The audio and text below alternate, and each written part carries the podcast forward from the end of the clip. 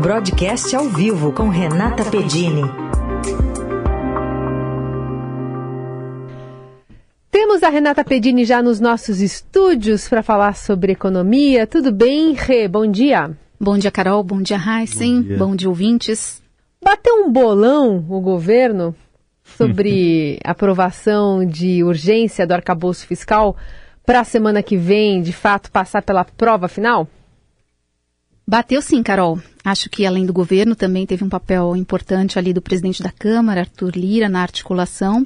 Mas o fato é que a aprovação do regime de urgência para a votação do arcabouço fiscal passou ontem e com uma folga no placar, né? Mais do que o governo precisava, o que é uma boa sinalização.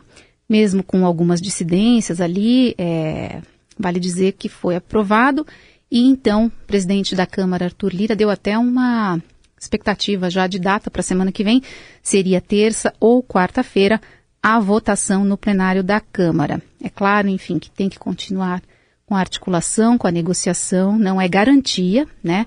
É, tem pontos nesse texto que foram incluídos pelo relator em relação ao que era a ideia original do governo. Ficou é, um texto mais duro, aí mais difícil, no sentido do governo cumprir a regra fiscal. É, e foi bem recebido isso, seja como for. Tem então gente que está discordando ainda, tem pontos ainda para esclarecer. É, só queria colocar é, um destaque aqui, é, dois pontos de atenção na proposta, dois, não, na verdade é um, né, que a gente está destacando hoje na edição do Estadão, a apuração das jornalistas Adriana Fernandes e Mariana Carneiro, elas colocam ali que dentro do texto é, tem uma brecha que pode é, é abrir espaço para o governo gastar um pouco mais. Então, isso pode pesar um pouco até a semana que vem. A ver aí como é que vai ser a reação. Seja como for, o placar ontem foi positivo. Vamos ouvir um trechinho da fala do relator, o deputado Cajado, sobre essa pauta e o que, que ele espera né, de ajustes que possam vir. Ele complementa composições de segurança que dão mais robustez ao que nós desejamos, que é o desenvolvimento econômico com repercussão no social, mas acima de tudo, com o equilíbrio das contas públicas e a trajetória da dívida pública em médio prazo sendo equilibrada e decaindo. Bom, vamos acompanhar então. Semana que vem a votação deve ocorrer terça ou quarta. É, outra questão da semana, Renata, é a redução dos preços aí da gasolina, do diesel, também do gás de cozinha. Bom, até que ponto essa redução vai contribuir para a inflação, a gente sabe que tem um impacto, e para a consequente queda dos juros?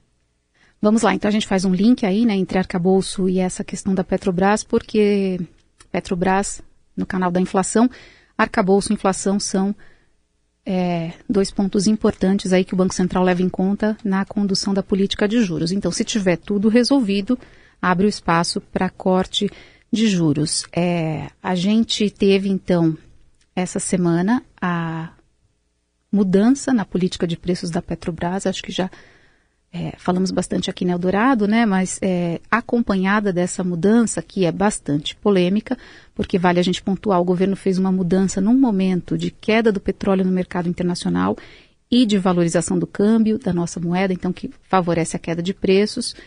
É, tem muita dúvida ainda sobre como é que vai ser é, a formação de preços. Né? Então, é, para os economistas, não foi uma mudança tão negativa, porque continua a levar em conta o preço do petróleo no mercado internacional, continua a olhar para isso, mas na composição do preço do combustível vão entrar outros itens, inclusive alguns fatores internos, e aí a dúvida é qual peso vai ter cada um desses itens. Então, tem algumas questões ainda para serem respondidas. Seja como for, mudou num momento de queda de petróleo lá fora, de valorização do câmbio, abrindo espaço para a redução dos combustíveis, e foi isso que foi anunciado para essa semana, o saldo na inflação é positivo.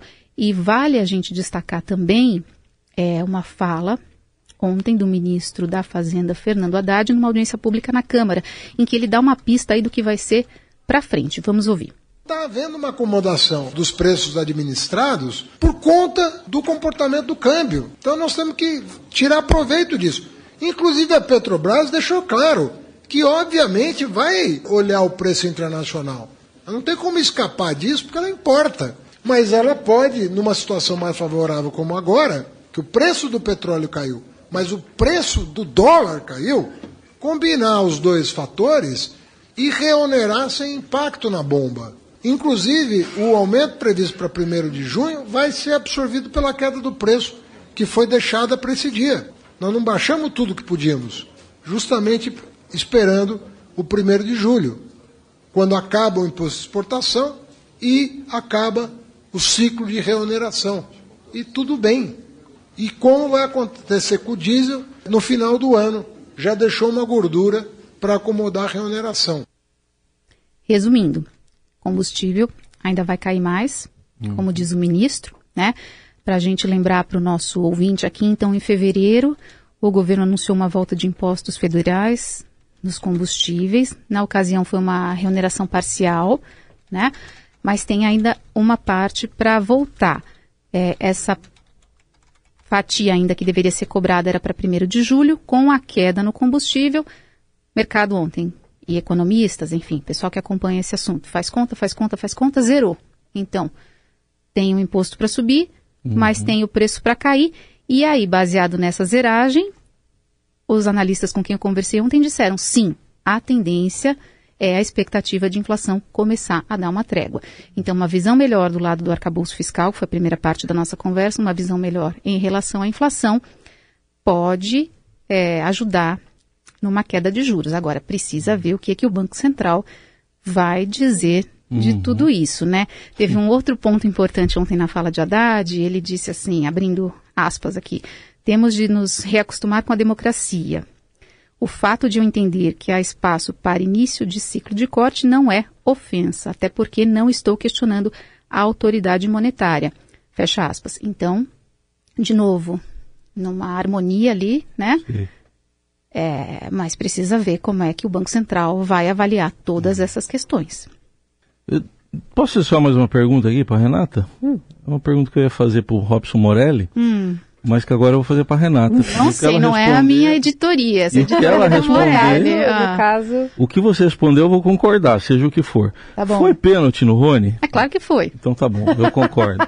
mas depois me conta o que o Morelli me disse. Na verdade eu vou ficar ouvindo 8h50, não, você, não é? 8h50, mas você viu no estádio. Sim, vi no estádio, estava então lá, testemunha acabou. ocular mas, ó, da história. Não dá replay, né? Hã? No estádio não se vê replay, né? Mas, não, mas foi claro, então, foi um pênalti claro. Foi claro, a gente não precisou do VAR, não precisou de nada, tá? Mais do que claro, não vem questionar, por favor. Então, Essa tá campanha bom. palmeirense no jogo. Eu só falei que eu fiquei em dúvida, mas já eu não estou mais. Eu ouvi você em dúvida hoje de manhã, estava vindo para o trabalho e falei, como assim, Raíssen Abac? Como assim, por favor? Não estou mais, você tirou minha dúvida, é, pronto. Vamos ver Morelli o que diz. Você é a, é, é a Varda aqui. É, não importa o que o Morelli disser, não conta para ele.